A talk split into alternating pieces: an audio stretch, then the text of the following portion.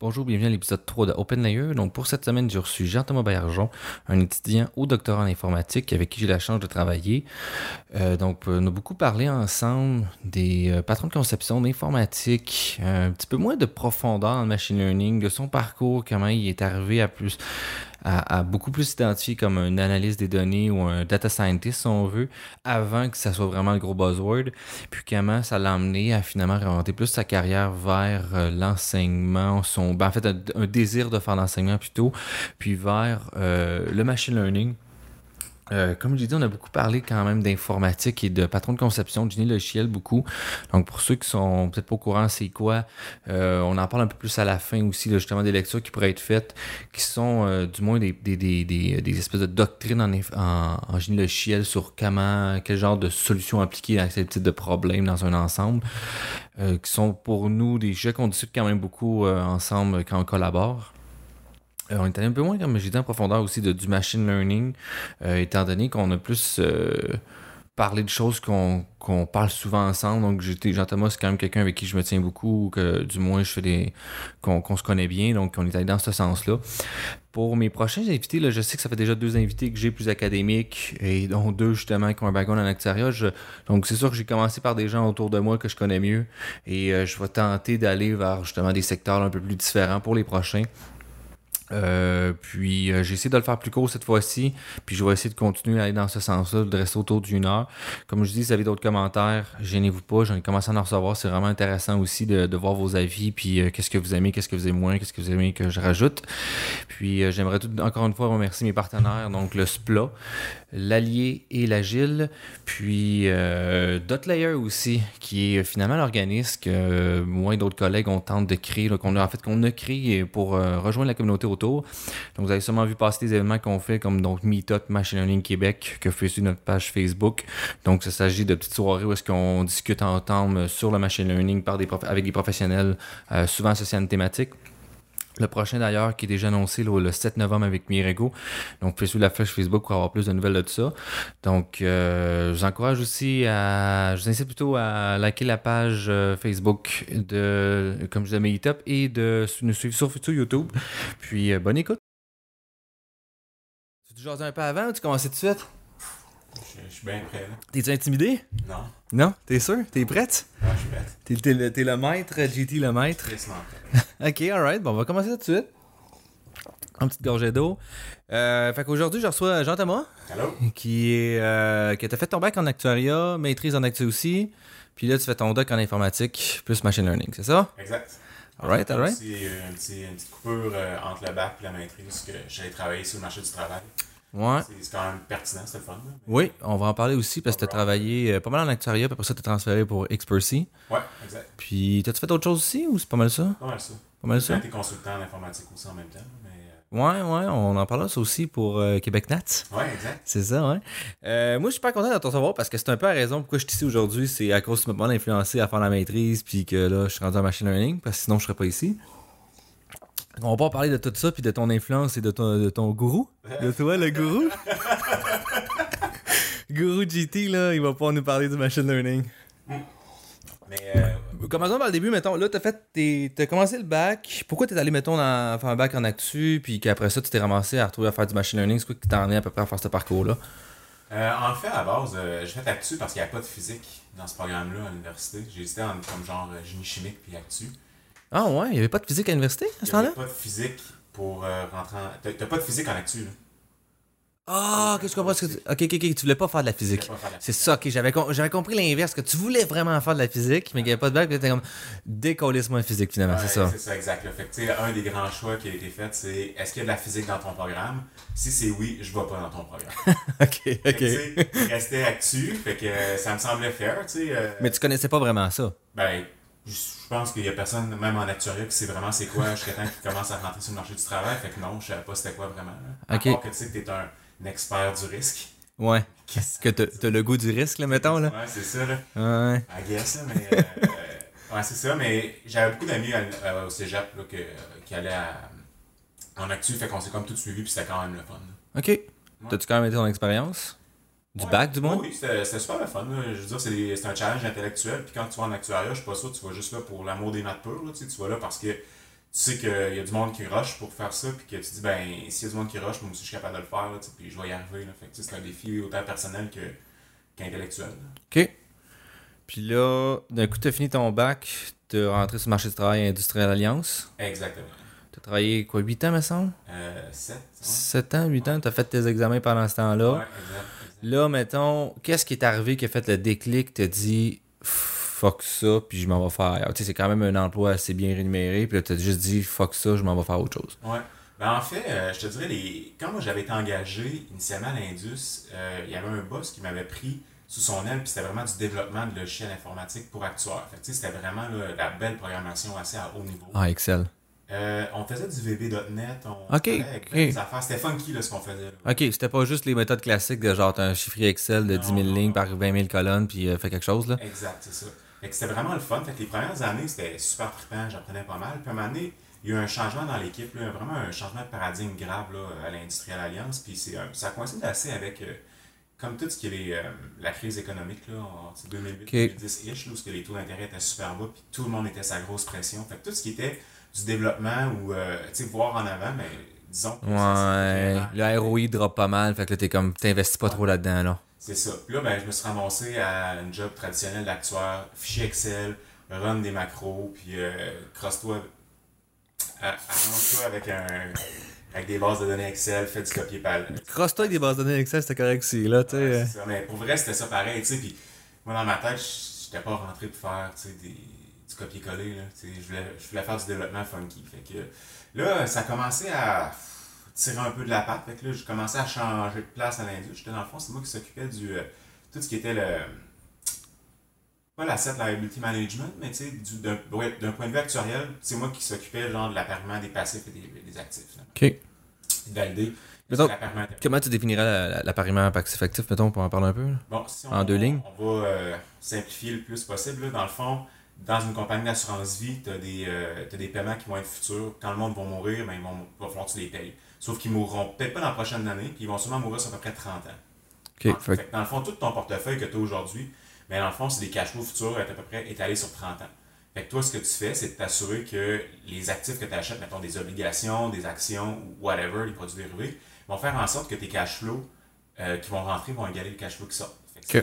Sauf que quand tu essaies d'apparier des cash flows qui sont loin, loin dans le temps, il n'y a pas d'actifs financiers. Fait que là, il faut vraiment que tu joues un peu avec tes stratégies d'investissement. Est-ce que tu vas acheter peut-être plus d'immeubles, peut-être plus de X, Y, Z, qui fait en sorte que ton portefeuille va supporter tes engagements actuariels? Ok. Fait que, moi, au niveau euh, actuariel, ce que je faisais, c'était pas, j'achetais pas les actifs, mais je faisais juste valider est-ce que ce qu'on a, ça supporte bien?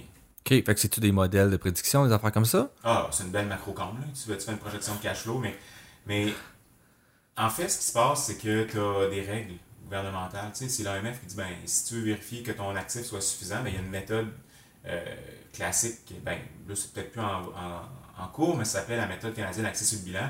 Tu avais tes actifs, tu les projetais selon 10 taux de euh, scénario d'intérêt de réinvestissement, puis c'était ça. Tu sais, il n'y avait pas de modèle prédictif. C'était basé sur carrément un, Genre de règle du pouce, là, puis euh, multiplie x 4, multiplie x 5 à la fin tes réserves ou t'as besoin, combien t'as besoin. Comme ça, là, mais Genre, t'as une marge, t'as une marge, c'est ça, t'as une margin finalement qui est comme trois fois la valeur de laquelle t'aurais besoin nécessairement pour être sûr d'être safe, tu sais. Tu peux le voir comme ça. Ok. Ok. Fait que euh, ça m'a pas vraiment plu. là. Euh, C'était le fun, par exemple, tu sais, quand tu rentres dans le, dans le gritty, dans le detail là, vraiment profond, là, c'est vraiment intéressant de voir comment tous les morceaux bougent ensemble. tu sais, C'est c'est le fun là, quand même l'actuariat. Sauf que dans le day-to-day, c'est quand t'as un boss haut de toi qui veut genre un chiffre et qui s'en fout, ben, c'est comme un peu plus plat. tu sais, Puis, comment je dirais bien ça? Ça, ça laissait pas la place à explorer aussi loin que je voulais. là. Ok. Puis toi, c'est pas mal ça que tu recherchais, de pouvoir arriver et dire, hey, moi, j'ai goût d'essayer ça, puis Ouais. de gosser un peu là-dedans, voir si ça pourrait être meilleur, plus intéressant. Ouais, tu sais, améliorer les choses, pas nécessairement tout le temps quelque chose qui est important ou pertinent dans le day-to-day d'une compagnie. Fait que je peux être tombé à la mauvaise place au mauvais moment dans la mauvaise équipe. là. Ouais, ok, ok. Fait que là, j'ai commencé à essayer de bouger un peu à l'industrie, puis là, me ramasser vraiment à des places un peu plus euh, olé olé. Fait que j'ai quitté vraiment ce qui était l'appartement passif, actif-passif, pour me ramasser dans toute la, la revue des processus. Fait que vraiment comment, euh, à l'intérieur du département d'actuariat, comment on pouvait faire pour mieux agencer tous les processus ensemble. Fait que, tu sais, j'ai fait pas mal de lean management, comment, de- comment tu mappes des processus, voir c'est où les pertes, c'est comment tu fais pour assurer de maximiser tout le temps de tout le monde, mais maximiser le bonheur aussi de tout le monde. Tu sais, c'est pas juste parce qu'il travaille plus fort, c'est juste travaille mieux. Fait que c'était vraiment dans cette optique-là. Fait que j'ai peut-être fait un genre de deux ans là-dedans. Mais encore là, j'étais peut-être un peu, à- peut-être pas avant mon temps, mais disons que l'ouverture n'était pas très très forte. Là. Il n'y avait pas beaucoup de réceptivité, mettons. Dans le département ou auprès des directeurs? Euh, les deux. Les deux? Ben, les deux, tu sais, c'est très euh, top-bottom. tu sais, Si le directeur n'est pas d'accord avec quelque chose, souvent le département aussi. Ouais, ouais. Ok. Fait que, tu sais, je te dirais que l'industriel aurait aimé ça, avoir plus de lignes, mais tu sais, il y avait quelque... à un moment donné, ça bloquait à quelque part, puis c'était carrément dans les unités où ce que, il y avait un double message, les directeurs, c'est genre, re- produis le plus possible, puis en même temps, c'est améliore-toi le plus possible. Fait que, tu sais, c'était comment, comment tu fais pour gérer bien tes ressources, puis peut-être les gens, à ce moment-là, ils étaient peut-être le nez trop collé dedans, je sais pas trop. Ok. Fait que c'était un peu comme t'as mal tombé au mauvais moment, peut-être, Ah. pour les opportunités que toi tu cherchais à accomplir. exact, exact. Ok. Puis finalement, là, euh, ça a fini que je me suis ramassé au marketing à l'Indus. Ok. Où ce que ça, carrément, c'est du design de produit. Fait que là, c'est quand même le fun. Là. Euh, Tu, tu, trouves un nouveau besoin, euh, puis tu essaies de le combler avec un produit financier, sauf que souvent, en assurance vie, il n'existe plus vraiment de nouveau besoin. Fait que, c'était vraiment comme euh, euh, faire un- une offre pour les clients qui sont plus riches ou des trucs comme ça, puis tu te dis, ben, crème, moi, ma job, c'est de faire de l'argent pour faire, la- faire faire de l'argent au monde, qui sont déjà riches. Là. Ouais, là c'était plus moral, là, rendu là. là. Là, j'ai vraiment un dilemme éthique grave. En tout cas, avec différentes euh, conversations que j'ai eues avec des gens, euh, euh, d'un directeur de vente, là, puis mon éthique a vraiment pris un, un grand coup, puis j'étais pas prêt à faire ça. Fait que j'ai quitté l'Industrie Alliance pour euh, aller trouver faire d'autres choses parce que ça me convenait pas, là, le mindset de. Au niveau, tu sais, c'est vraiment au niveau de tes valeurs, puis de, Ouais, de- ouais. de tout ce que tu croyais, de dire comme, ouais, cette personne-là qui a 100 millions, as-tu vraiment besoin d'un million de plus cette année, là, tu sais? À- au détriment de quoi, puis. euh, Ouais, à, à quel prix social, mettons, là? Ok. En tout cas, il y y a bien des choses. Là, euh, tu- ça vaut pas la peine que, que je rentre pour en parler, mais moi, personnellement, ça me convenait pas. Puis quand je regardais au complet l'entreprise, il reste que c'est une belle entreprise, c'est un bon employeur au Québec et tout. Mais moi, ça me convenait pas en tant que mes valeurs n'étaient pas là. Puis, puis en même temps, c'est c'est peut-être juste parce que les entreprises m'intéressent moins aussi. Ouais, il y a ça aussi. Fait que c'est ça, que dans le fond, moi, quand je suis parti de là, mon but, c'était de carrément trouver euh, une place où ce que j'allais pouvoir scaler ma game de, de data science ou d'informatique, tu sais, puis Ok, à ce moment-là, tu vas plus faire de data science ou Ouais, du c'est pas machine? le mot data science. Ok. Et, euh, je pense que Mais là, c'est vrai- pas tant que ça. C'est ça, là, t'es pas quoi, en 2012, 2013? 2013. Fait que c'était pas encore vraiment connu, là. C'était pas si en mode que ça encore. là. Ok. On, on Quand de Big Data. Big Data venait commencer à rentrer, là, c'était le gros buzzword. Là. Les 5V. Euh, à ce moment-là, t'es- quand t'es parti, t'es-tu parti tout chez Percy ou il y a un moment donné que t'as juste comme été en stand-by puis après ça t'es embarqué là-bas ou? Je suis rentré directement chez Expertise. Là, j'ai- Ok. euh, comment dire ça? Quand tu es employé euh, en actuariat, là, puis tu es habitué d'avoir une grosse paye, tu as déjà toute l'hypothèque qui suit, fait que tu peux pas prendre une pause et réfléchir bien à ce que tu fais. Mais Parce qu'il y a étant- paiement qui pousse en arrière, là. Ouais, ouais. Mais ceci étant dit, euh, c'est tellement un processus. Quand tu veux changer d'emploi puis tu veux aller vers quelque part d'autre, c'est un processus que tu fais pas d'un coup de tête. C'est un processus qui va commencer quasiment un an avant de changer d'emploi. Il faut que tu y Mhm. penses, faut que tu vois c'est quoi moi qui m'intéresse, c'est où mes valeurs, puis comment que je fais, c'est quoi que je recherche dans un emploi. C'est pas. euh, c'est- très différent d'avoir un deuxième emploi que ton premier emploi que tu sautes dessus. Tu te dis, alright, quelqu'un m'engage. Là, c'est c'est qui que je veux qui m'engage? C'est quoi les skills ouais. que je veux améliorer, puis c'est quoi à long terme qui vont valoir la peine? Puis c'est carrément ça, tu Expertise répondait exactement à tous ces besoins-là et plus loin encore que qu'est-ce que je pensais. Là. Mais, euh, mais fait que c'est ça, fait que ça, ça a pris quand même un an. Fait que j'avais pas nécessairement besoin de pause pour me dire, ah ok, je réfléchis sur ma vie ou qu'est-ce que je fais. Tu je l'ai fait pas mal pendant que j'étais déjà employé. Ok.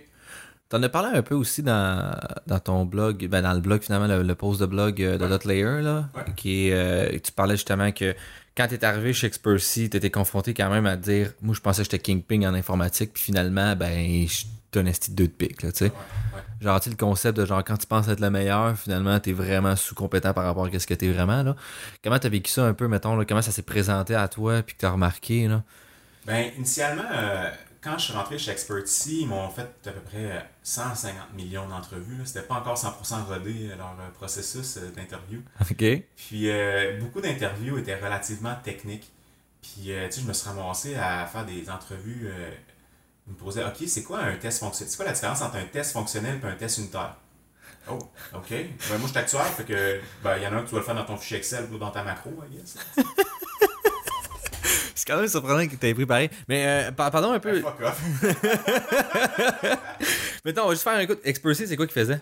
Dans le fond, euh, pour euh, mettre le chose en perspective, Expertise, c'est une compagnie qui a créé un, un algorithme qui permettait de compter les micro-organismes marins dans, dans, dans une chaudière avec des, euh, de la lumière, finalement. Fait qu'ils envoient de la lumière, puis ils sont capables de comprendre comment ils avaient absorbé la lumière. Ok. Fait que, tu sais, C'est vraiment un algo qui avait travaillé à l'interne, qui était super bien. Puis, un moment donné, euh, ils, ont eu, ils ont levé bien du capital parce que l'idée était super bonne, puis il y avait un besoin vraiment, vraiment. Parce que c'est difficile de compter euh, le nombre de, de mammifères marins dans un dans une quantité quelconque, c'est ça? Ok, ben non, ouais.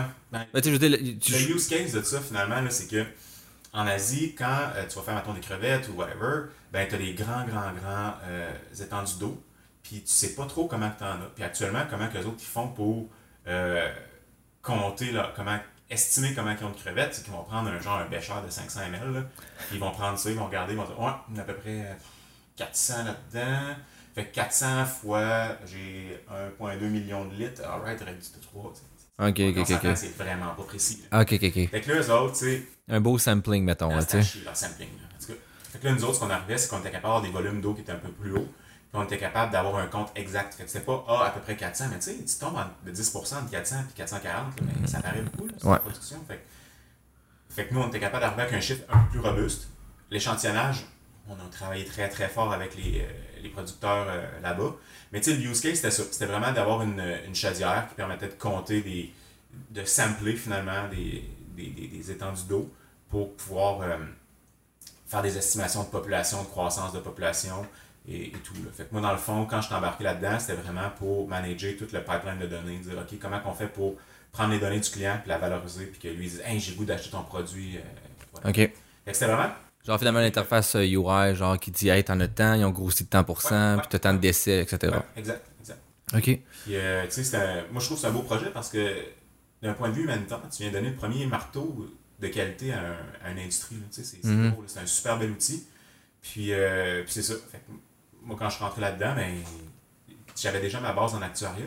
Puis cette base en actuariat-là, tu sais, elle est quand même bonne. Tu sais, ça te permet. Tu as déjà joué avec des données, tu as déjà analysé des problèmes, tu as déjà tiré des conclusions sur un jeu de données. Finalement, tu es un data scientist sans le savoir. Fait que, tu sais, me ramasser là, ben, c'était vraiment bien parce que je pouvais exploiter ma force en actuariat. Ben, ma force, en tout cas. Je pouvais exploiter mes. Ben, ce que t'avais mon appris, puis acquis, ouais. Mais en même temps, je- moi, je savais que ça faisait peut-être 10 ans, 10, 15 ans que je faisais de l'informatique. Fait que je savais que j'allais pouvoir exploiter ma grande force. qui était l'informatique. Ouais, ouais. Fait que là, tu sais, j'arrive là, puis euh, bon, parfait, on fait une pipeline de données. Puis je dis, alright, on met une petite BDSQL, c'est un peu, là, ça marche pas de même. Là, là ça te prend un système qui est, qui est reliable, qui marche tout le temps, qui est en Asie, que, qui est 100% available, que, puis qu'on perd pas de données, puis tout. Tu dis, ok, ouais, mais les enjeux sont plus gros que, que juste comme le use case que j'étais habitué de programmer. Puis après ça, ben, tu arrives avec des, des équipes qui vont faire du développement, qui, qu'eux autres, qui ont tellement une, une expérience de faire du code. Moi aussi, je n'avais, mais eux autres, on dirait qu'ils qu'ils avaient des connaissances autres que, que je savais même pas qu'ils existaient, puis ils étaient capables d'aller deux fois plus vite que moi dans tout ce qu'ils Même s'il n'était pas spécialisé Même dans s'ils le processing des données. Dans le processing des données. Fait que là, ça m'a comme vraiment rentré dedans. De voir à quel point que malgré que je pensais que j'étais bon, ben, que j'étais tout le temps en train d'être sur le- un pas en arrière, en train de gosser dans des petits scripts R ou des trucs comme ça, tu sais, puis que finalement, ça scalait pas pantoute, puis que tout ce que je faisais, ben, c'était tout le temps, malgré que j'avais beaucoup automatisé mes affaires, ben, il me restait beaucoup de manuels, tandis que quand je voyais tous mes pairs, il y avait comme vraiment pris peut-être l'heure de plus pour dérisquer tout ce qui était opération manuelle humaine, puis que ça roulait tout le temps à, full pin. Ouais, je me semble une fois, tu m'avais parlé qu'il y en a c'est comme. Il rentrait à 9h, mais à partir de 8h, ses scripts partaient tout de suite. Puis là, Ouais. quand il rentrait à 9h, ses données, c'était tout chunky, puis il faisait juste son analyse après. Puis là, toi, t'arrivais à 9h, puis c'était comme, il fallait que tu chunkes tes données, fait que là, tu commençais à 10h, tu sais. Fait que juste cette heure-là fait une bonne différence, là, tu sais. Tu pourrais me dire, ben, t'avais juste à, à créer ton script. Ouais, j'aurais pu le créer, mais il y a tout le temps genre des petites passe-passe manuelles. Tu te dis, ah ouais, faut pas que j'oublie telle exception, tel truc de même. Fait que quand t'es pas habitué à Généraliser finalement le code, là. généraliser le code, même si t'étais bon pour faire des fonctions et tout, ben, des fois, c'est des, des petits détails. Tu te dis, ah, c'est pas grave, je vais le faire à la main. Ben, c'est juste les ah, c'est pas grave, je vais faire à la main qui vont juste s'additionner, spiler. Puis, qu'à un moment donné, ça va juste te manger tout ton temps. Fait que, tu sais, comment je te dirais bien ça? Tu sais, t'as, un nombre fini d'heures dans une semaine. Fait que, tu sais, il faut que tu alloues la bonne quantité à je fais des affaires en main, puis il y a des affaires que, que, que je peux analyser. Mais si plus que tu en rajoutes des affaires en main, ils s'enlèveront pas dans le futur. Mhm. Je pense que tu devrais prendre tout le temps un petit, mettons, un 25% pour t'assurer. C'est quoi je fais à la main, comment je fais pour l'enlever de, mon, euh, de ma pipeline personnelle à la main à chaque jour. Ouais, puis tu peux toujours build sur ça, puis tranquillement, tu sais, t'es juste tes processus sont tous automatisés. Puis toi, tu fais le vrai travail d'un expert qui est analyser finalement les données. Puis au lieu de, de passer 80% de ton temps à chunker les données, ben là, tu tombes à, tu fais 80% du temps à analyser, puis 20% à faire le reste, mettons. Exact. OK. Puis là, t'as-tu réussi à le faire ou tu t'es pas rendu jusque-là, mettons, près d'Expertise? Mais Expertise, euh, quand dans une startup, là, quand je suis rentré là, on était peut-être 7 ans. Fait que, une startup, là, tu fais tout, mais tu fais rien. Ben, non, c'est pas vrai. Tu fais pas rien, tu fais tout. Fait que là, dans le fond, je me suis ramassé à toucher, oui, euh, ça c'était l'algo de comptage, qu'on passait ça dans des affaires de vision. Fait que ça, j'ai travaillé pas mal là-dessus, mais après ça, on a engagé des experts qu'eux autres qui ont fait ce job-là. Puis que moi, ben, je suis allé plus, mettons, carrément dans le développement de produits, puis présenter des solutions à des clients. Fait que, il a fallu que je me rende, comme sur place analysé pour présenter, mettons, euh, les données, qu'est-ce qu'on pourrait avoir comme graphique, qu'est-ce qui serait intéressant. Puis c'était vraiment dur pour vrai en Asie parce qu'il n'y a aucune réceptivité. là. Eux autres sont Ah, contents, ouais. là. Tu sais, ils savent que ça marche bien, là, ce qu'ils font, là. Parce qu'ils peuvent crosser les chiffres, ils peuvent faire, euh, faire, euh, dire Ah oui, mes crevettes sont super bonnes, ils peuvent faire fudge une coupe de measurement. Mais la réalité, c'est que quand, quand tout arrive avec une mesure qui est précise qui met la vraie vérité dans la face, ben la chaîne de confiance qui est dans toute cette industrie-là, elle va peut-être s'ébranler un peu. Parce que, si mettons, tu es un producteur X de crevettes, si tout le temps, ah, moi je te ship 1,5 million de crevettes, puis là, finalement, tu fais le calcul, tu es à genre 900 000. Là. Parce que tu as fait un échantillonnage comme sérieux, tu as fait un, un intervalle de Ouais, La probabilité que j'ai 1,5 million dans ce shipping-là est de 0,001. Les autres sont pas prêts à, à dire Ah ouais, je, je t'ai peut-être menti. C'est intéressant ça, parce que c'est quand même un point, on, on voit beaucoup le ML présentement comme solution autour bien affaire hier avec, mais tu sais, ça reste que ça, c'est un impact social finalement d'arriver avec une méthode qui est efficace. Puis là, on se rend compte finalement, ben ouais, mais là, il faut tout reconstruire la chaîne en haut. Là. Ouais. C'est vraiment intéressant. Puis Ben, comment- Des enjeux, je pense qu'on ne sait pas tant que tu n'es pas dans le domaine. Puis, Uh-huh. tu si tu deviens un genre de généraliste du ML, puis tu dis, ben moi, je suis capable de gérer tous les problèmes, mais je pense qu'il te manque le, le- le gros volet, euh, comment ça va être implémenté dans la vraie vie, puis c'est quoi les impacts que tu vas avoir, puis comment est-ce que pour mitiger les impacts de ta solution, euh, ben, pas dans la société, mais tu dans, le- dans la chaîne de, de valeur de l'industrie. Ouais, c'est intéressant, finalement, de, de, de désamorcer les, les peurs, les craintes. Ouais, Tu sais, je, je comprends, il y a des. tu sais, les autres, ils pourraient dire, ben, tu sais, moi, il ne voudra plus m'en acheter parce que ça fait des années que je le crosse, tu sais, finalement, là. Fait que là, je peux perdre ma job, c'est juste, il m'achètera plus rien, fait que je suis pas avantagé vers ça. Ou, mettons, plus proche d'ici, mettons, ça veut dire, ben, je vais me faire remplacer par une machine, moi, ça veut dire, tu sais, un employé, mettons, qui fait du- des appels téléphoniques, puis que là, finalement, c'est un robot qui le fait à sa place, ben, il est comme, ben oui, mais moi, je perds ma job, là, je fais quoi pour nourrir ma famille, tu sais? Ouais, ouais. C'est intéressant. Puis comment ça a été, mettons, ça, avez-vous expertise, as-tu réussi à casser ça? Ça a pris quoi, mettons, pour réussir à passer à travers le processus que là, c'est une entreprise qui en vend là-bas, finalement? Ouais. Ben moi, j'ai quitté euh, Expertise il y a peut-être euh, deux ans, finalement, parce que il m'avait engagé comme data scientist, puis il n'y avait pas de données encore. Tu il n'y avait pas assez de données pour faire du gros ML vraiment le fun. Fait que euh, moi, j'ai quitté. Tu sais, un moment donné, je me suis dit, si tout ce que je fais, c'est pas dans mon champ d'expertise, tu je- designer des produits, ça me dérange pas, mais faire de la vente à des clients en Inde, j'étais pas là, là, tu sais. C'est pas ça qui t'intéressait. T'étais pas là pour ça, là. Je voulais genre jouer dans les données, puis apprendre des nouveaux algos, puis c'est plate qu'on n'avait pas de données.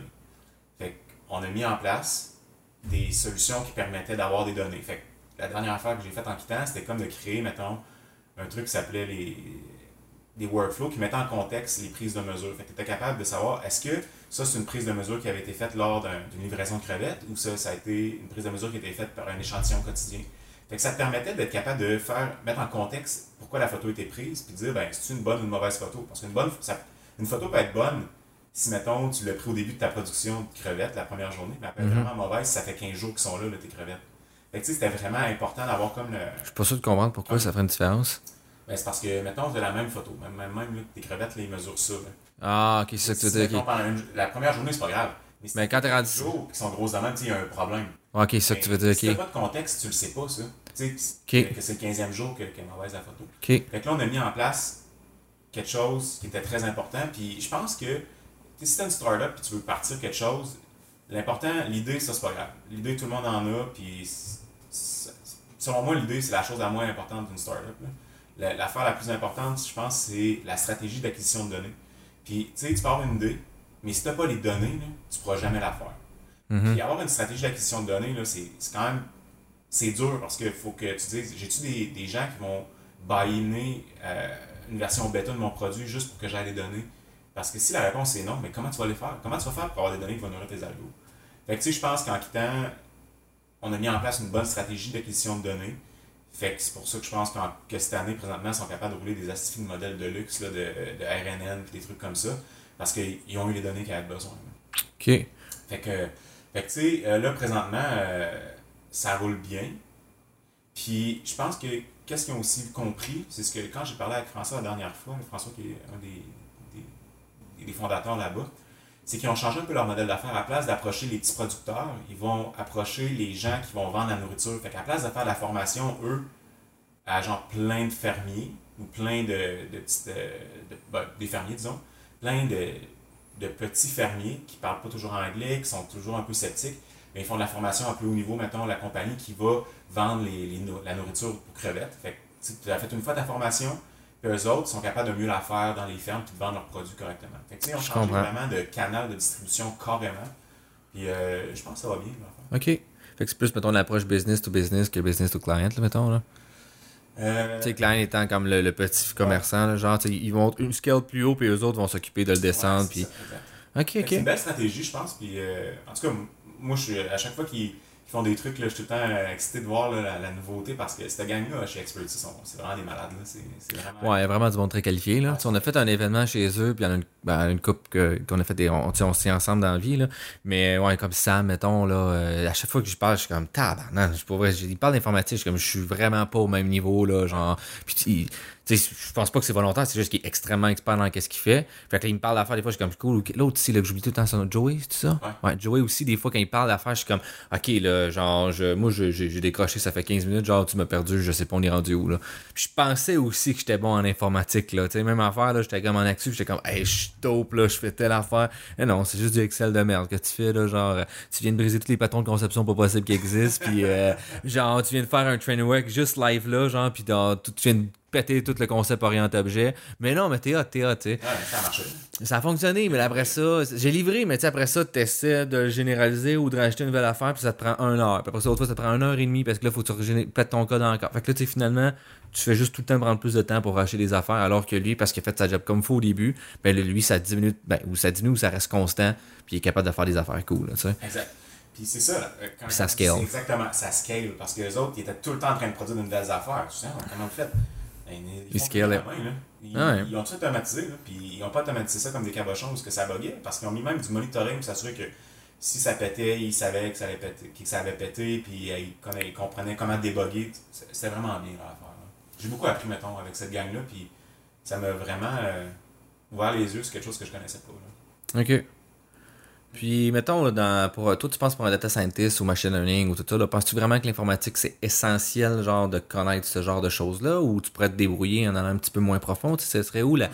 Qu'est-ce que tu penses qui est la bonne profondeur d'atteindre des compétences informatiques? C'est-tu genre les patrons de conception? On va-tu jusque-là ou tu t'arrêtes avant? Je pense que ça, du data science, tu peux peut-être t'en foutre un peu.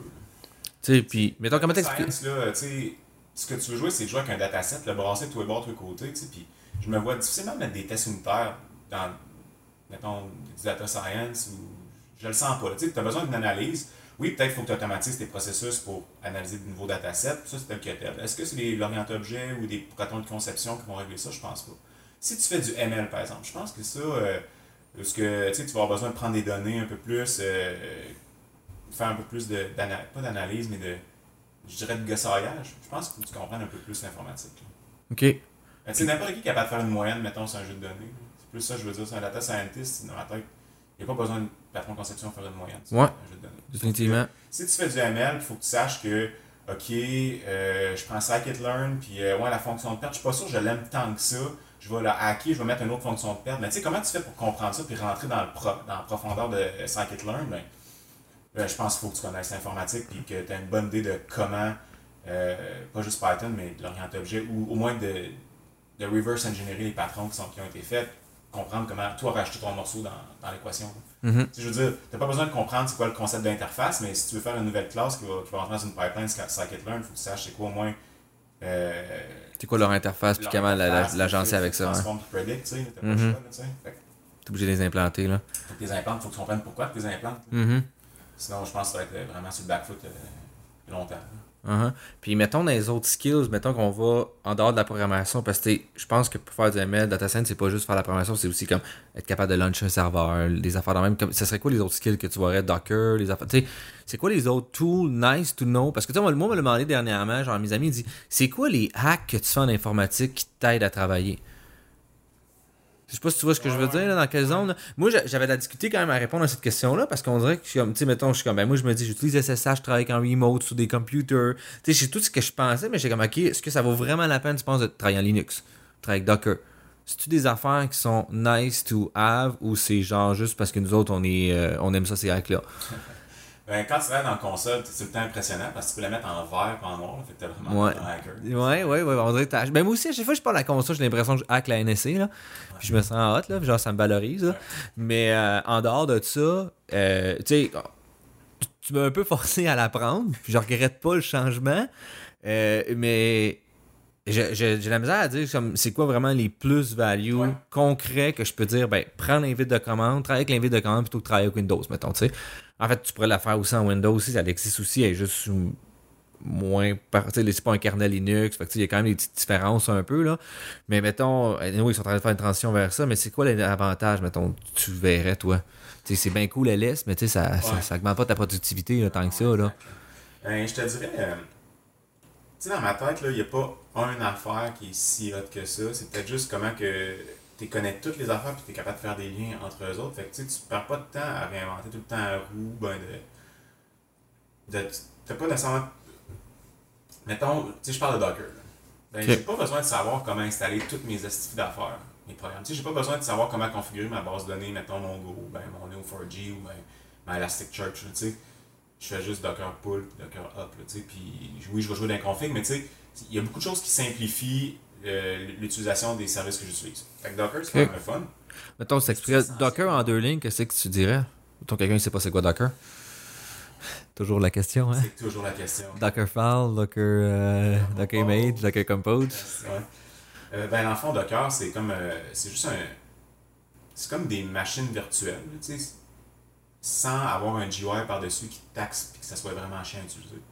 Fait que, tu sais, mettons une machine virtuelle, ben, tu vas la lever, puis là, tu vas mettre un, OS dessus, puis là, tu vas installer tes affaires, comme si c'était un ordinateur à l'intérieur de ton ordinateur, parce que tu as l'impression de pouvoir cliquer sur mon euh, poste de travail, mes documents.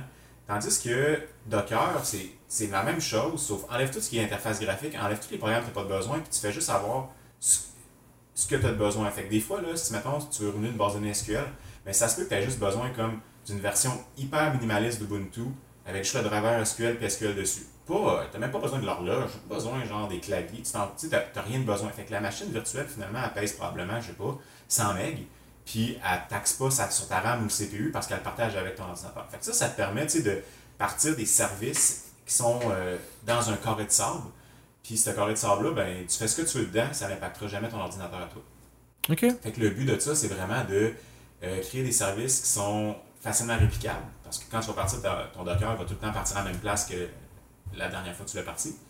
Puis tu peux les scraper comme tu veux, puis ça ne brisera pas. Fait tu peux faire des environnements de test, tu peux faire des, des environnements de développement, tu peux faire. Euh, qu'est-ce que tu peux faire aussi? Ben, Tu peux aussi faire, mettons, des scripts d'analyse. Fait que là, tu dis, mettons, là, tu wraps tout ton, ton extraction de dataset, ton pré-processing, ton, analyse, puis ta création de ton latex, tu mets ça dans ton Docker. Tout ce que tu as à faire, c'est de faire Docker Play, ben, Docker, Docker, Docker Run, mettons lui, il va tout faire. Il va, il va exécuter son, ton script, puis tu sais déjà que l'environnement dans lequel il va être, mais tu n'auras pas de problème de dépendance parce que. C'est toujours exactement la même chose. C'est toujours la même affaire. Fait que, mettons, tu as utilisé Ubuntu 18 ou Ubuntu whatever, ben, ça reste le même Ubuntu-là, même si toi, tu es rendu 5 ans plus loin. Fait que tu sais, tu es capable de vraiment containeriser un, containeriser un, un environnement, puis tu peux y avoir confiance. Dans le fond, il y a comme un mythe, tu sais, quand tu n'es pas super bon en informatique, là, tu te dis Ah, mais je comprends pas, ça marche sur ma machine.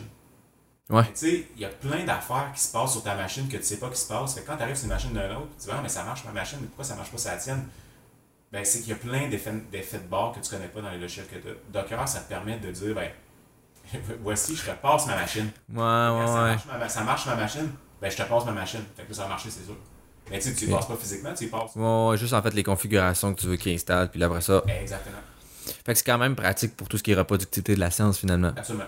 Penses-tu que ce serait une avenue que. Est-ce que c'est une avenue que tu penses utiliser, toi, pour la science, mettons? Je pense Pour tes projets de recherche? euh, le use case, je l'aime vraiment beaucoup, puis j'ai pas encore eu la chance de l'exploiter à 100%, je te dirais.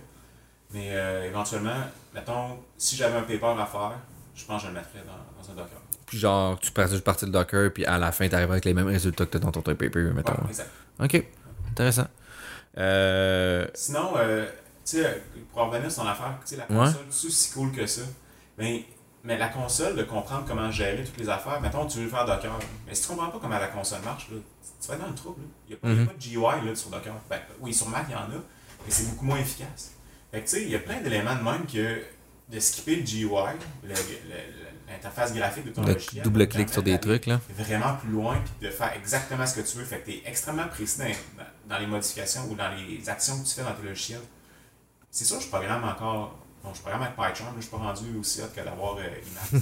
Space Max, Space Max, j'ai essayé. comme Nick. Ouais. Hey, je suis contre moi, c'est les raccourcis, raccourcis, cla- raccourcis clavier, je suis pas capable. Je suis tout le temps. Ah, c'est CTRL M, D, C, 3, 4, 7. Puis là, tu viens de faire copier-coller, tu sais. Mais tu finis par les avoir. À un moment donné, quand j'étais au bac, j'étais rendu pas pire avec les raccourcis clavier là. Mais il faut juste toujours. Faut, en tout cas, moi, je pense pour performer dans ce genre d'affaires-là, faut que tu utilises Emacs sur tout. Genre, tu utilises plus Word. Tu- quand tu fais un CTRL-C sur, sur, euh, sur, euh, sur Chrome, c'est pas la bonne affaire. Faut que tu fasses exactement le même ra- raccourci pour toujours que ce soit imprégné dans ton Ouais, cerveau, tu sais. Mais. Tu sais, mettons, je te dirais que la ligne de commande, pour revenir à ça, Mhm. c'est un outil, la- surtout la ligne de commande Linux, parce qu'elle vient avec euh, euh, Unix Tool. là. Puis Unix Tool, on ne l'exploite pas assez. Puis, euh, mettons, mais le pipeline avec ça, c'est quand même très puissant, là ouais, aussi, là, quand tu comprends comment c'est fait en arrière, c'est malade. c'est- comme c'est un outil distribué, pas distribué, mais mettons, là, ouvrir un fichier là, de 50 gigs là, avec, mettons, 4 ou bien Ed, là, ça se fait. Ouais, oui. fou, là. Oui, oui. C'est pas d'ouvrir ça avec notre pad de rien, là. Mais tu peux, comme, aider, mettons, les 10 premières lignes ou le chose au complet, piper ça dans la grep, puis c'est super rapide. Ouais, ouais. Fait que, tu sais, apprendre à, à hacker dans ta console pour sortir ce que tu veux d'un jeu de données. Puis surtout, quand tu as des jeux de données, tu sais, des, moi, présentement, c'est, c'est quoi, c'est 1.2 gig. Mais c'est une plaie, là. je peux pas fouiller dans- à la main, là, dans un iPad, puis un contrôle F, oublie ça. Vim peut-être pourrait m'aider, mais Unix Tool, c'est vraiment bon, là, Ouais, avec un grep, un set, whatever, là. il y a bien des affaires que tu peux faire avec ça. Fait que, tu sais, c'est pas si hot que ça, mais c'est juste tout ça mis ensemble, comment que tu es capable de tout enchaîner les morceaux. Là, selon moi, une valeur ajoutée. Mhm. Ouais, quand même. Puis, tu sais, aussi, ça reste que la plupart des serveurs de calcul, c'est un terminal, c'est en Ouais, Linux. c'est un terminal, t'as pas un UI. Il commence à en apparaître justement pour être plus user-friendly, mais encore là, t'as un, un, un overhead, là, tu sais. Tu te connectes, puis là, t'es comme, un aussi, je, je sais, tu sais, moi, personnellement, mon ordinateur, j'ai 8 gigs de RAM, puis j'ai un SSD, puis c'est pas mal ça, puis l'objectif, c'est juste, moi, je fais mon code là-dessus, puis mon script, je le fais exécuter ailleurs, tu sais. Fait qu'il faut que je sois capable de gérer mes fichiers, comment je les envoie, puis tout ça, puis quand j'arrive là-bas, je vais être parti des runners, mais si tu connaissais pas l'invite de commande, je pourrais pas faire ça. Je suis obligé d'avoir un ordinateur avec 16 gigs de RAM qui m'a coûté 3-4 000 pièces de plus, puis pour, pour finalement pas avoir quelque chose qui est tant plus performant qu'une tour qui est juste à côté de moi, puis que je peux faire tout ça, là, tu sais. Je veux dire... euh, là, puis mettons que tu voudrais le transférer, là, ben là, il faudrait que tu passes par un client FTP. Tu connais pas l'invite de commande. Fait que là, tu as un Ouais. FTP, tu l'ouvres, ça prend à peu près 3 secondes. Tu te connectes, ça prend peut-être un 2, 5, 6 secondes. Puis là, il faut que tu rentres ton mot de passe dans, Ouais, puis là, quand tu peux faire un SCP, là. Là, ben c'est ça. Là, ça te prend à peu près 5 minutes, tu sais, juste faire envoyer tes- ton script, tandis qu'un CP, ça prend une seconde. Mhm. Fait que là, tu sais, sauver 5 minutes à chaque fois, ça paraît, mais c'est pas gros 5 minutes de sauver, mais c'est juste comment ça s'empile, puis tout ça ensemble. À tous les jours ou euh, une fois par semaine pour un an, deux ans, trois ans, ça paraît, Ça là. rentre un peu dans la- l'histoire de qu'est-ce que tu fais à la main versus qu'est-ce que tu es capable Mhm. d'automatiser. Puis automatiser un UI, c'est basically impossible. Automatiser une ligne de commande, très facile. Ouais, avec un script. C'est pour ça que la ligne de commande, je trouve, c'est important parce que c'est automatisable versus une macro, euh, versus comme un Excel que tu peux pas automatiser ça vraiment. Ouais, effectivement. Euh... Ouais, je pense que ça fait pas mal de tour pour ça, là. Tu- En tout cas, je- c'est dur à dire, c'est dur à dire quand même toutes les tools, les hacks, là, genre. Je pense que moi, j'en connais pas encore tant que ça. Tu sais, souvent, juste parler avec d'autres collègues au Graal, puis je suis genre, ok, je- tu de m'apprendre ça, j'ai aucune idée que ça existait. Euh, tu sais, les, les systèmes D, les cron jobs, là, finalement, tout ça, c'est bien cool. Mais d'un coup, j'ai appris ça, moi, j'étais comme un enfant au Toys Us, j'étais comme, t'es-tu sérieux que je peux automatiser des scripts puis dire à tous les 8 heures, tu me passes ça, tu sais? Puis bon, ça a pris trois semaines de réussir à le faire parce que je comprenais, ça marchait jamais. Mais, tu sais, je- c'est pour ça que je pense que les gens d'informatique, ça leur donne quand même un edge pour être capable d'automatiser. Ouais. Mais ils savent pas, on dirait, tout quoi automatiser. Mm. Un peu, là, finalement. Mais en général, avec la pratique, ça, je pense. Ça vient avec l'expérience. hein. probablement. Euh, mais tu sais, je pense que c'est des bons hacks à savoir. Mais ça serait nice, me semble, un livre de genre hack ML, tu sais. Mais il y a un livre qui est euh, ML from the Command Line. Là. Ah oui! C'est vrai, Nick, il l'a mis il y a pas longtemps, là. Aller le chercher. Ça. Ouais, c'est vrai, ça pourrait être excitant, ça, quand même. Genre des, des hacks, des, des bons hacks, ouais. Ouais, puis il parle vraiment de Unix 2 là, là-dedans. Là, puis ça a l'air assez poussé ce qu'il fait. là. OK. Ouais, c'est une bonne idée. Je vais le mettre dans, dans, dans la description là, pour ceux qui vont vouloir le lire. Euh, mais oui, c'est un- c'est un- c'est une bonne idée de faire ça. Et là, on est rendu à Expercy. Tu as décidé de quitter Expercy. Fait que là, t'es rentré à, c'est là que tu es rentré à maîtrise, c'est ça? Ouais, ben j'ai appelé Étienne euh, Marceau, professeur Étienne.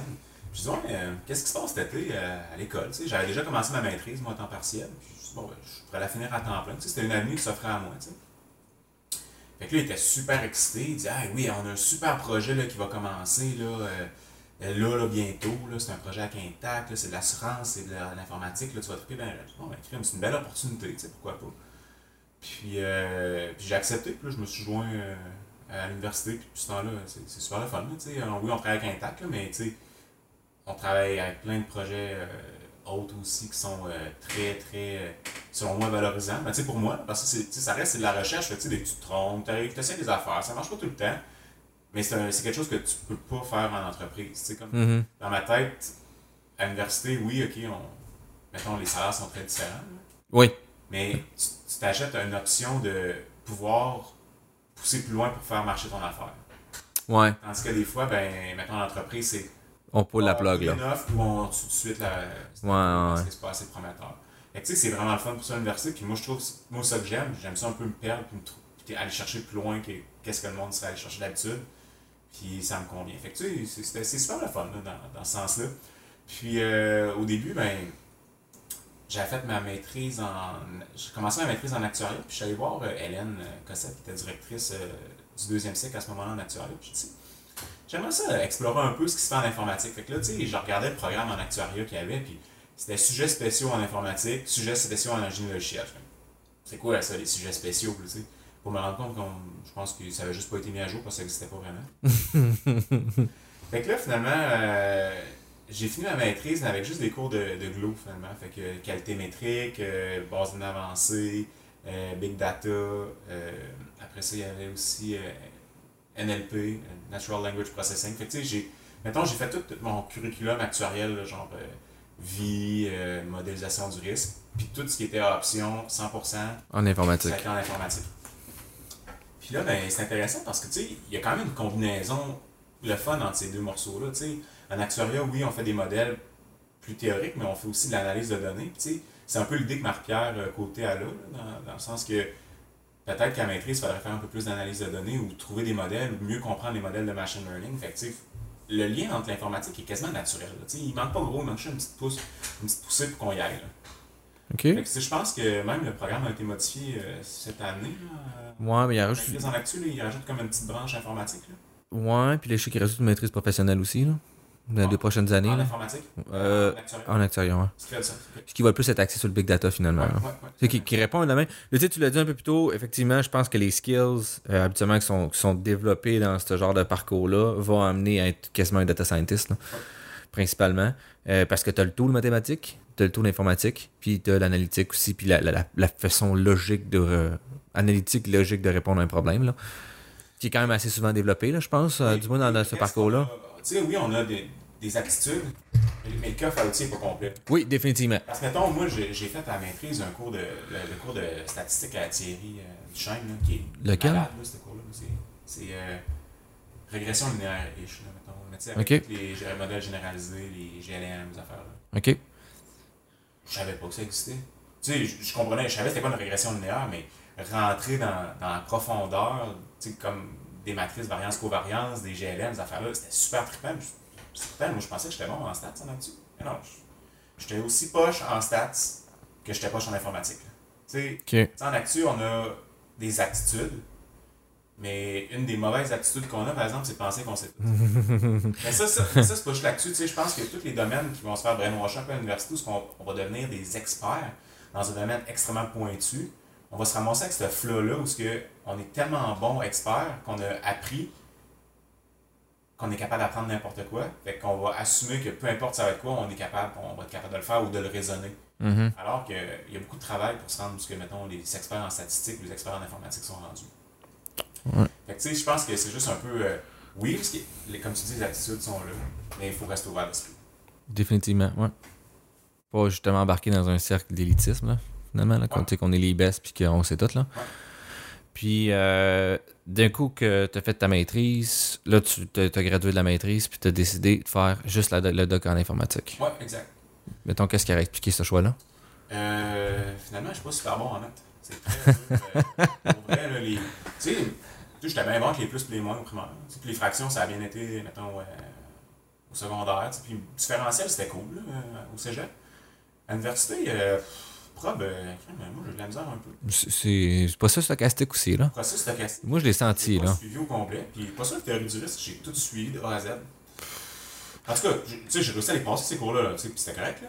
Mais là, après ça, quand j'étais arrivé à la maîtrise, là, puis que pff, là, euh, il y avait beaucoup de choses en mathématiques que je me suis dit, ah, ok, les maths, c'est plus le carré de sable que le professeur t'enseigne.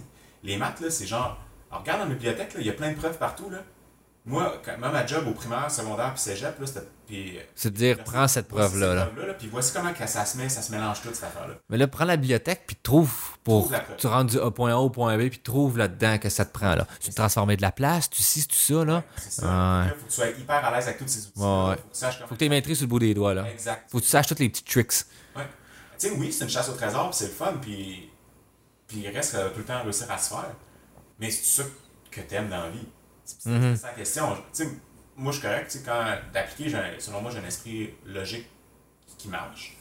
Mais est-ce que ça m'intéresse, de vraiment creuser dans toutes les preuves, puis de savoir que je peux faire cette transformation-là?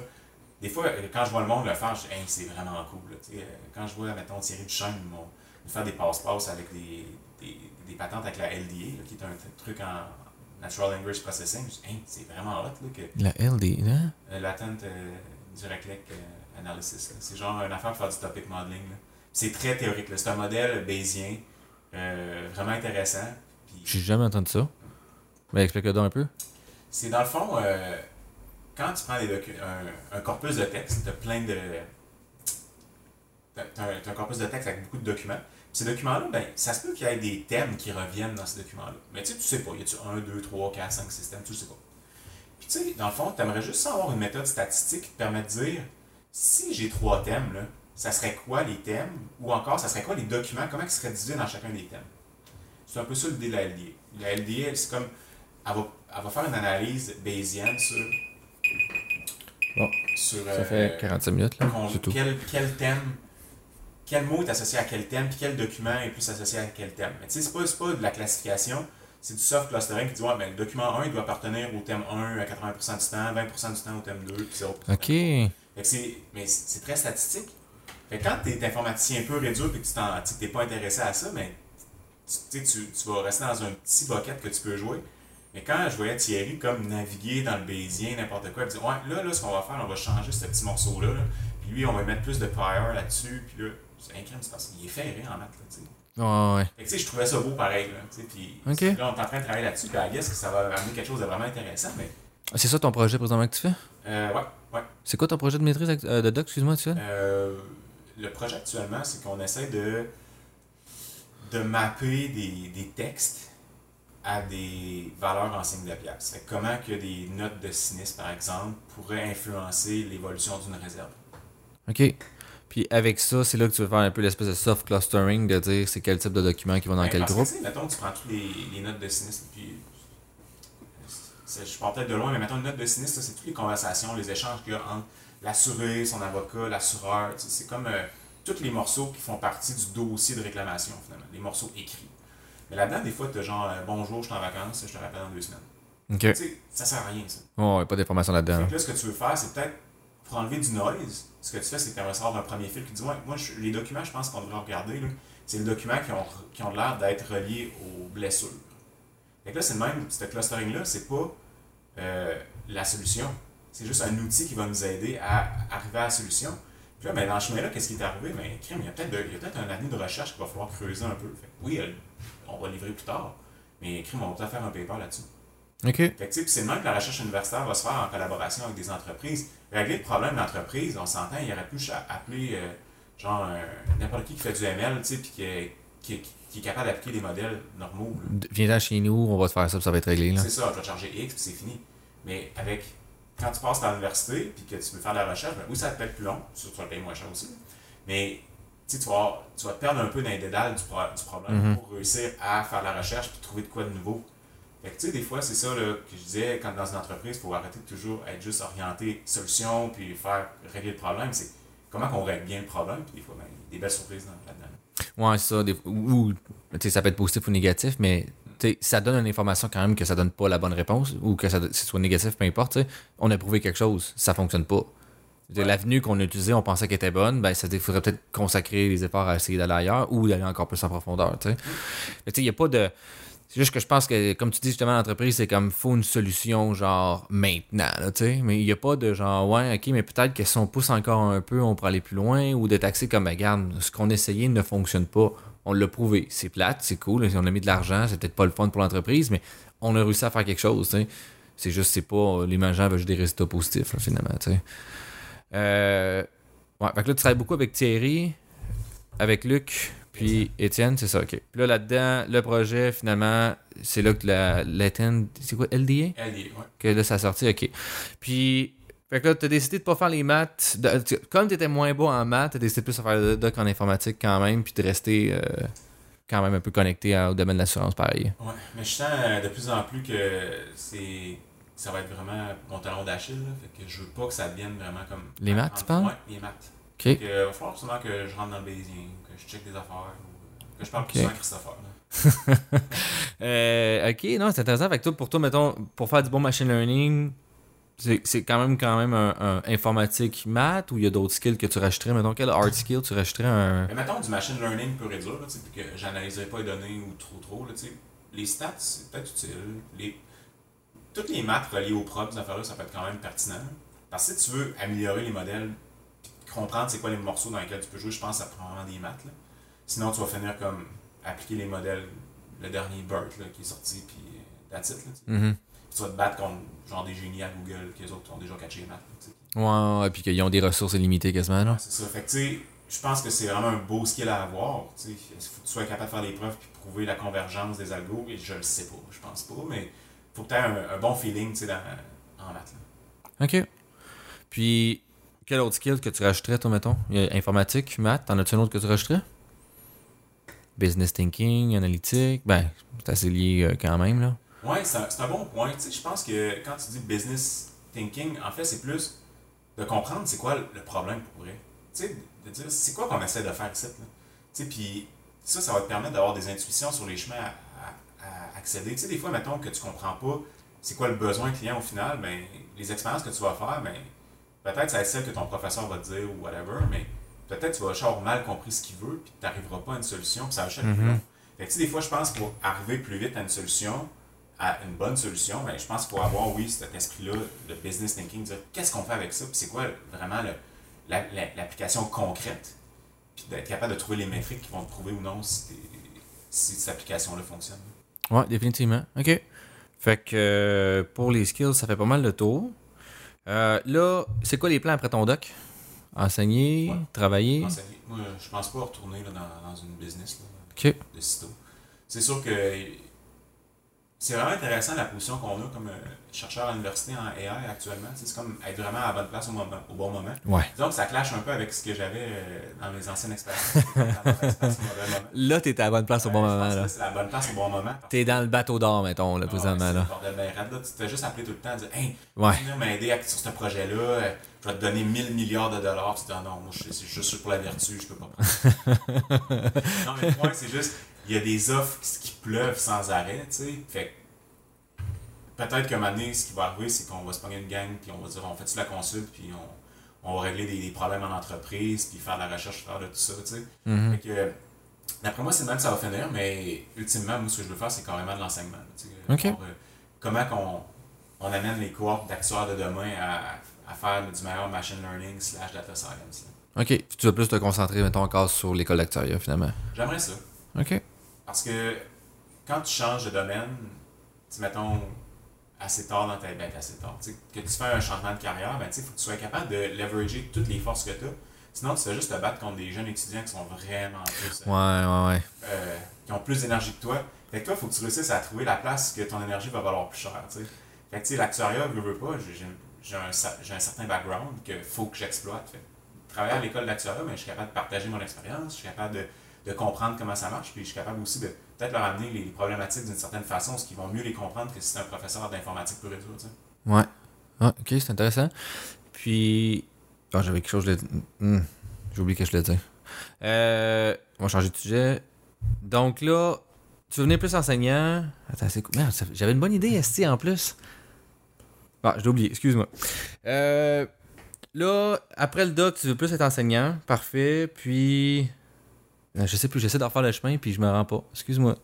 J'avais une question que j'avais pensé au fly quand tu m'as parlé. Là, euh, après tout ça, mettons, qu'est-ce, comment tu te projetterais euh, en termes de ton projet, genre, mettons, là? À quoi tu penses que ça va aboutir? Penses-tu que ton doc va te prendre 5 ans, 6 ans? Ou comment tu vois l'aboutissement de ça? Puis comment, mettons, tu, tu, tu je, je un petit peu, mettons, dans ton, dans ton quotidien, comment tu penses utiliser, qu'est-ce que tu as tout appris pour réussir à accomplir, qu'est-ce que tu veux faire? Tu, comme, tu viens de me parler de, de, ton leverage, mettons. Comment tu vas arriver à utiliser tout ça pour euh, finalement, c'est quoi ton raisonnement pour réussir à faire un paper? Mettons. Là, j'ai pas mal, on dirait qu'il y a quatre questions là-dedans. Là. Ouais, mettons, mais tu vois la zone où je vais aller, là, à peu près, là? Non? Non? OK. Alright. Je vais la définir mieux. J'attends, je vais faire le petit carré de sable. Là. Non, mais tu sais, mettons, une première question serait c'est quoi que ton raisonnement quand tu veux faire la recherche? C'est quoi ton, ton mindset, si on veut? L'autre, ça serait, ça serait quoi? Comment tu penses utiliser le leverage de, de tes compétences antérieures pour réussir à accomplir ton objectif futur? Puis, euh, comment tu te projettes à travers euh, cet environnement-là? Tu sais, là, tu l'as dit un peu, tu l'as enseigné un peu à l'école d'actu, mais tu sais. Euh, mais dans le fond, tu mettons, moi, je suis pas encore. Je suis pas encore un rechercheur. Tu sais, j'ai pas. Comment, comment je te dirais bien ça? Le doctorat, la, la seule affaire à quoi ça sert, là, c'est d'apprendre à comment faire de la recherche. Tu sais, je serais vraiment euh, drôle de dire Ah, moi, je suis au doctorat, je suis une kingpin de la recherche. Non, genre. Probablement qu'Étienne, il est pas mal plus une kingpin que moi, euh, Luc, puis Thierry. Tu sais, c'est des profs, eux autres, ils savent un peu, un peu mieux que moi comment la faire, cette recherche-là. Fait que moi, j'arrive avec pas d'outils, mais je suis là pour apprendre. c'est ça qui est bien. Fait que, comment je fais, par exemple, pour utiliser mes skills? Ben, je pense que actuellement, l'actuariat, c'est une belle c'est un beau euh, un greenfield, selon moi, dans ML. Il n'y a pas beaucoup de compétition. On est capable de trouver des beaux use cases, puis les rapper en mathématiques.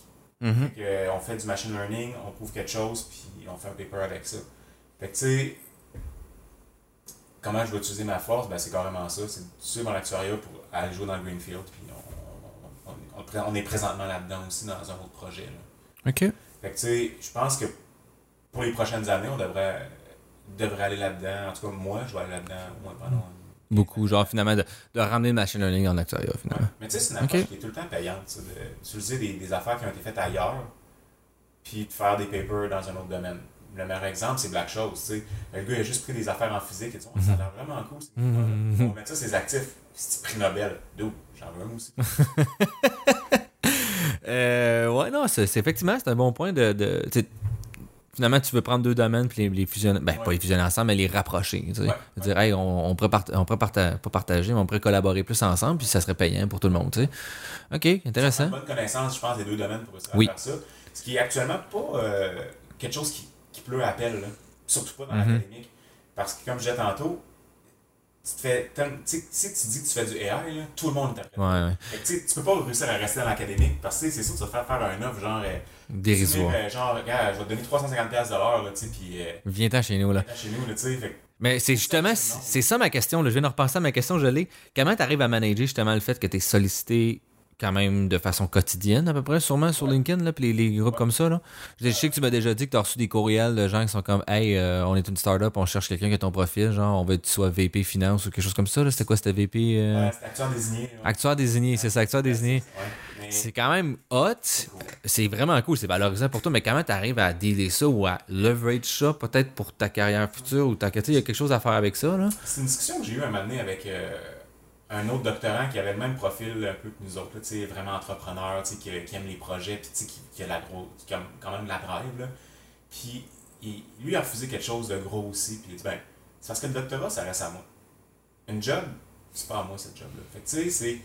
Dans le fond, le but, c'est finir ton doctorat parce que ça, c'est tout ce qui va te rester à la fin. Tu sais, un emploi, tu vas le perdre. Mm-hmm. Oui, tu vas l'expérience, mais c'est tel que tel.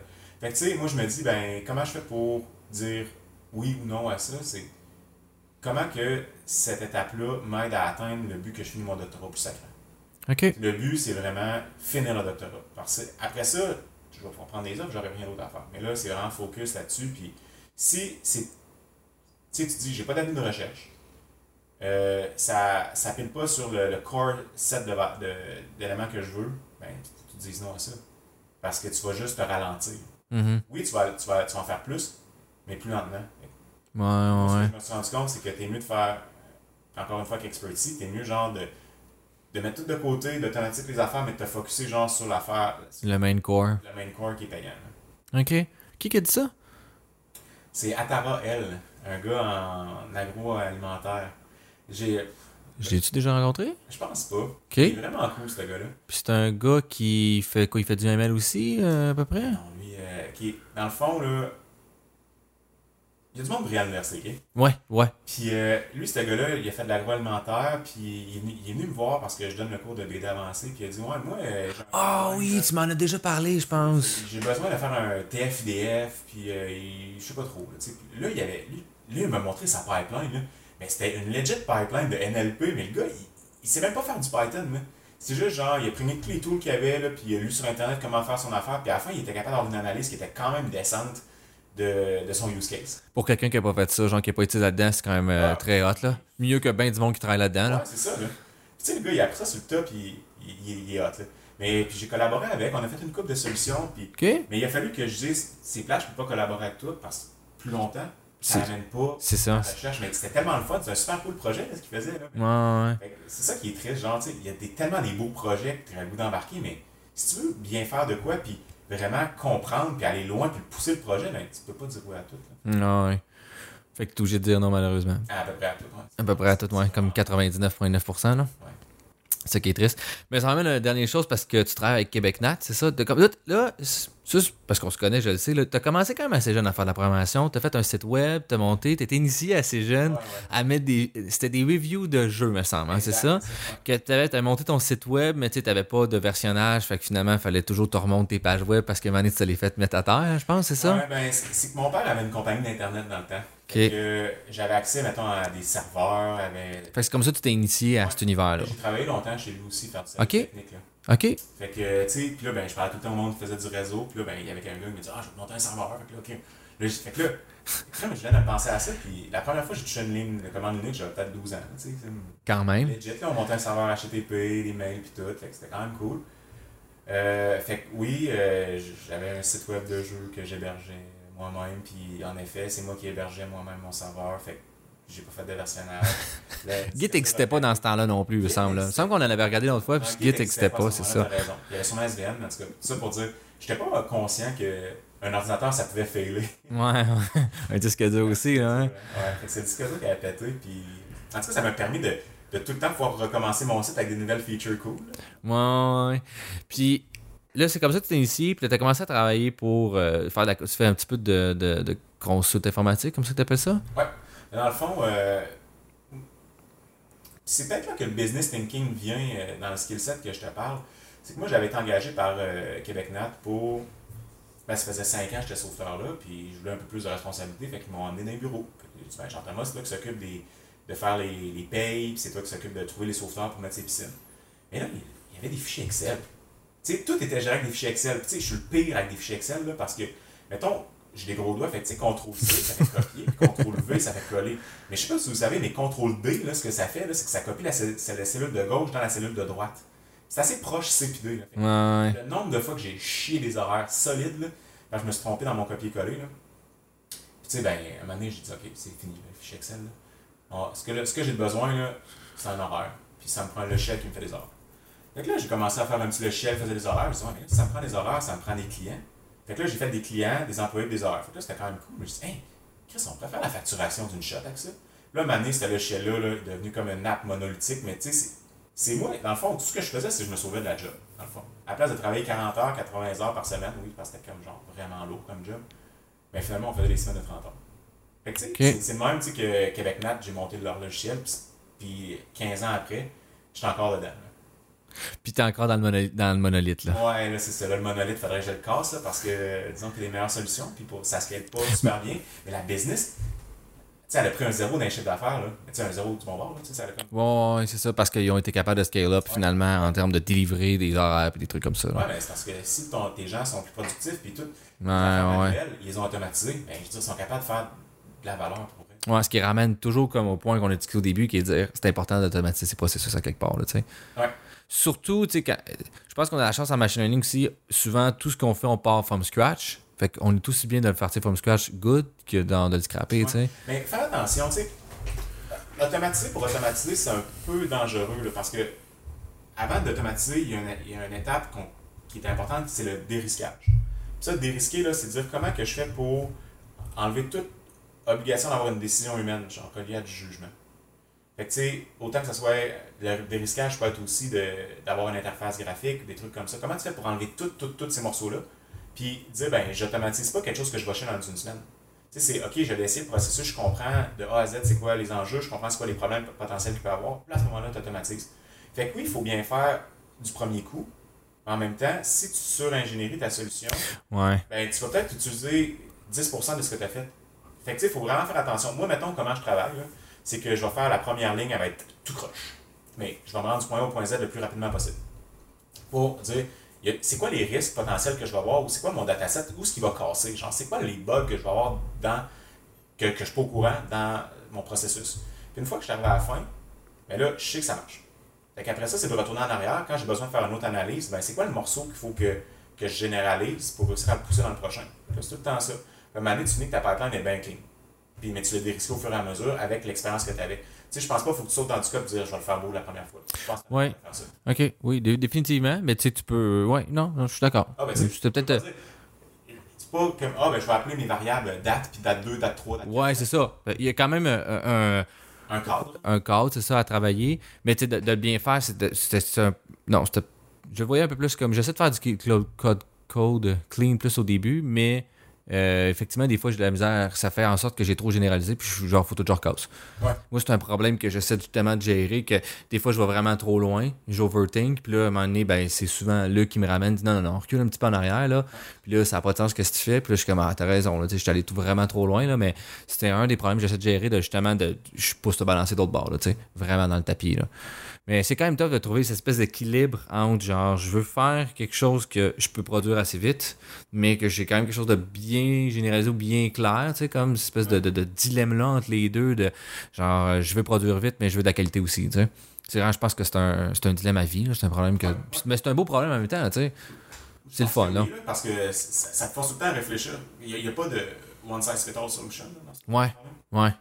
Que ça te force tout le temps à réfléchir de voir comment que ce dataset-là, je l'amène, comment que je le traite, cette affaire-là. Puis, mais, mais je pense que c'est des réflexes que tu acquiers avec le temps. Tu sais, mettons, Mhm. euh, sais, comment, comment je te dirais bien ça? Dernièrement, tu sais, j'avais besoin de travailler avec deux datasets. Tu sais, j'a- j'avais deux datasets, il fallait que je compare un l'autre.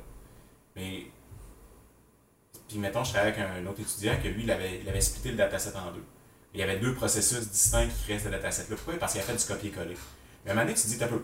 Si je crée deux datasets, j'ai juste le droit d'avoir un processus, puis il faut que je généralise des morceaux qui vont me permettre de créer les deux datasets sans que je change rien dans mon code. Mhm. Tu sais, peut-être la ligne est là, c'est comment tu fais pour minimiser les impacts de ton changement de code pour avoir une nouvelle expérience. C'est Mhm. peut-être tout le temps réfléchir comme ça. Ouais. Ouais, c'est intéressant ça. Mais tu sais, c'est pas, c'est pas parfait. là. Oui, oui, non, mais tu sais. Mettons les fonctions, là. Mettons que tu fais une fonction, là. Ben, Mhm. mets pas dataset 1, dataset 2. Ça, clairement, Ah, ça, c'est un problème. Ouais. Fait que tu sais, tu sais. Dataset clairement- 3, dataset 4, data, tu sais, Non, ça finit juste plus, clairement, tu sais qu'il faut que tu mettes probablement un array de dataset. Mhm. Puis dans ta fonction, là, tu vas y réfléchir en fonction plus fonctionnelle ou en comment tes itérations tu vas les faire. Mais la recette pour en faire deux ou quatre, ça va être la même. Mhm. Ben, c'est pour être capable de scaler, finalement. Puis ça, ben rendu là, ben, elle a dérisqué ce morceau-là, tu sais, je sais plus. Ouais, ouais, ouais. Quel cours tu penses, toi, qui. euh, non, je veux pas de quel cours. Quelle, quelle, lecture ou. euh, Ouais, quelle lecture que tu as faite qui pense qui t'a amélioré le plus, le plus ton, ta qualité de ton code ou de ton compréhension de comment bien résoudre un problème de façon informatique? Il y a euh, le fameux euh, livre de design pattern, là. Ça, c'est. At first in design Ouais, pattern? At first, là, il est super facile à lire. C'est pas comme euh, l'affaire qui donne euh, mal à la tête, là, comme euh, design pattern de Goff, là. Gang of Four. Ouais, ouais. Il- Ah, il est lourd, ce livre-là. Là. Euh, je comprenais les patrons de conception. Ben, je pensais comprendre les patrons de conception. Tu sais, j'avais une compréhension que- quelconque. J'ai lu Gang of Four. J'ai arrêté de comprendre les patrons de que, tu sais, clairement, c'était soit pas au bon niveau, mais c'est parce que leurs exemples sont très denses. Puis, euh, c'est, dans, ils font des exemples avec un text reader, je me trompe pas. Puis c'est comme, euh, c'est soit du RTF ou du TXT. Tu sais, le use case s'applique tellement plus aujourd'hui que c'est difficile à comprendre la pertinence de leur De se rattacher à ça, OK. At first, ce qui est vraiment bien dans ce livre-là, c'est que c'est des use cases qui sont complètement absurdes. Mettons, euh, tu as une pizzeria à New York, tu veux scaler ton, tes pizzerias pour avoir une pizzeria à Boston. Sauf que c'est les mêmes ingrédients, sauf que tu n'as pas les mêmes temps de cuisson. Fait que c'est quoi le patron de conception qui te permettrait d'avoir les mêmes ingrédients? Ah ben là, ils vont dire, ben c'est une factory. Ah ben oui, ok. Fait que là, tu es capable de faire des parallèles, tu sais, sur quelque chose qui est plus facile. Tangible, c'est. Ouais, OK. Tout ce qui est stratégie, euh, euh, tous les, voyons, les, euh, les observeurs, tous ces patrons-là qui sont théoriques, mais ils viennent très pratiques, puis comme dans un contexte autre, puis tu es capable de comme voir ben, les interactions que j'ai avec les autres, c'est quoi ce genre d'affaires-là, tu sais? Mhm. Fait que c'est vraiment le fun, ce livre-là, il est vraiment, vraiment bien, puis ça te permet de voir a des constructions qui sont déjà adaptées à ce que tu essaies de faire. Ouais, c'est ça, tu sais. euh, je- me semble que c'est toi qui m'avais dit ça à un moment donné. À peu près tous les problèmes en informatique ont déjà été résolus. C'est juste que tu connais peut-être pas la façon de le faire, mais c'est pas de réinventer la roue. là, tu sais. Il y a des gens qui, ça- qui ont fait ça pendant 30 ans de carrière, puis que là, ils disent hey, c'est ça, c'est la meilleure solution dans ce genre de problème-là. tu sais, C'est la meilleure approche à prendre plutôt. tu sais, Comme, ben, prends la don. là, tu sais. Ouais, ouais. Au lieu d'arriver avec ta roue, toi, en duct tape, ben, prends donc la, la roue à côté, genre, qui est comme faite comme faux, puis mets la don à ta pièce. tu sais. Je pense que c'est une approche qui est intéressante, mais c'est- difficile d'être expert dans tous les domaines aussi. C'est un problème, mais euh, je pense effectivement que c'est un bon livre. Je ne l'ai pas lu, moi, par contre, encore. Je sais que tu m'avais déjà recommandé de le lire aussi, mais c'est un livre que je pense qui est euh, décidément. Ça fait plusieurs personnes aussi, Nick aussi en a parlé aussi, que c'est un bon livre, je pense, pour euh, comprendre les. les les règles, ben, pas les règles, c'est pas le bon terme, mais tu sais, les patrons, les, les- je sais plus comment il avait Ben, traité savoir, ça. un patron de conception, là, c'est que faut que tu comprennes c'est quoi le, le contexte de ton problème. Tu Mhm. vas savoir si le patron s'applique ou non. Tu sais, c'est souvent ça le- la problématique. Avec, mettons, un patron de conception, si tu en connais juste un, tu vas tout le temps l'appliquer. Mhm. Fait qu'il faut que tu en connaisses plusieurs pour savoir, OK, ouais, ça, lui, je l'applique plus dans ce contexte-là, lui, je l'applique plus dans ce contexte-là. Il n'y a pas de recette magique, je pense. Mais je pense qu'au début, faut que tu en connaisses au moins quelques-uns. Du coup, c'est une coupe de recettes pour. euh, ouais. Tu sais, tu manges du spaghetti à soir, tu vas pas te faire des lasagnes. Tu ça ressemble, mais tu sais, c'est pas Ouais. la même chose. Tu. Euh, livre en ML que tu que, que t'as vraiment aimé, que tu penses qu'il fait un bon début ou, un, tu sais, mettons, un niveau débutant, un niveau intermédiaire? Ça fait longtemps que j'ai lu un livre en ML, pour vrai. Ah J'avais lu euh, Data Science from, from Scratch. C'était quand même cool. Mais ça, c'était peut-être plus Data Science. Là. Ok, c'est quel ben, Ça, c'est euh, c'est O'Reilly qui l'a fait. Puis, tu sais, c'est vraiment. Le gars, il pogne en là, puis il fait la régression linéaire. Fait que, tu ça donne. Moi, je trouvais que c'était le fun parce que ça donnait des insights sur c'est quoi les paramètres que tu utilises. tu sais. C'est Mhm. bien beau fitter un classifieur logistique, mais c'est quoi les paramètres que tu vas mettre dedans tu Comment ça marche? Moi, j'avais quand même aimé ça. Mais euh, sinon, autre que ça, un bon livre de ML. Dans un cours que t'aurais lu ou une affaire de même Hmm. Je suis plus dans, dans- je te dirais dans le data engineering. là. Ça, de ce temps-ci, ça, ça m'allume pas mal plus. Là. Ok.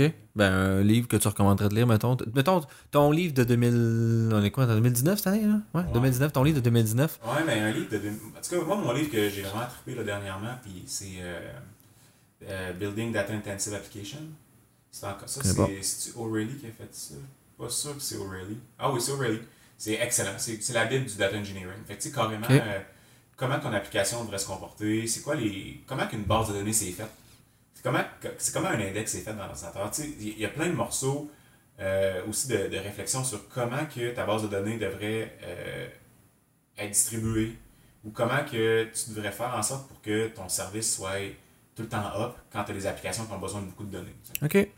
Très cool. C'est très intéressant. Puis ça reste très facile à lire aussi. là. Ok. Parfait. Euh, dernière petite chose avant qu'on ferme? Ouais. T'as autre chose à dire? Non. Non? Ça fait le tour? Je pense que c'était le tour. Ça fait le tour? Alright, c'est bon. Ben, merci beaucoup d'être venu. Ça fait plaisir. Puis en espérant peut-être une deuxième fois pour faire une suite de ça. Yes. Let's go, ok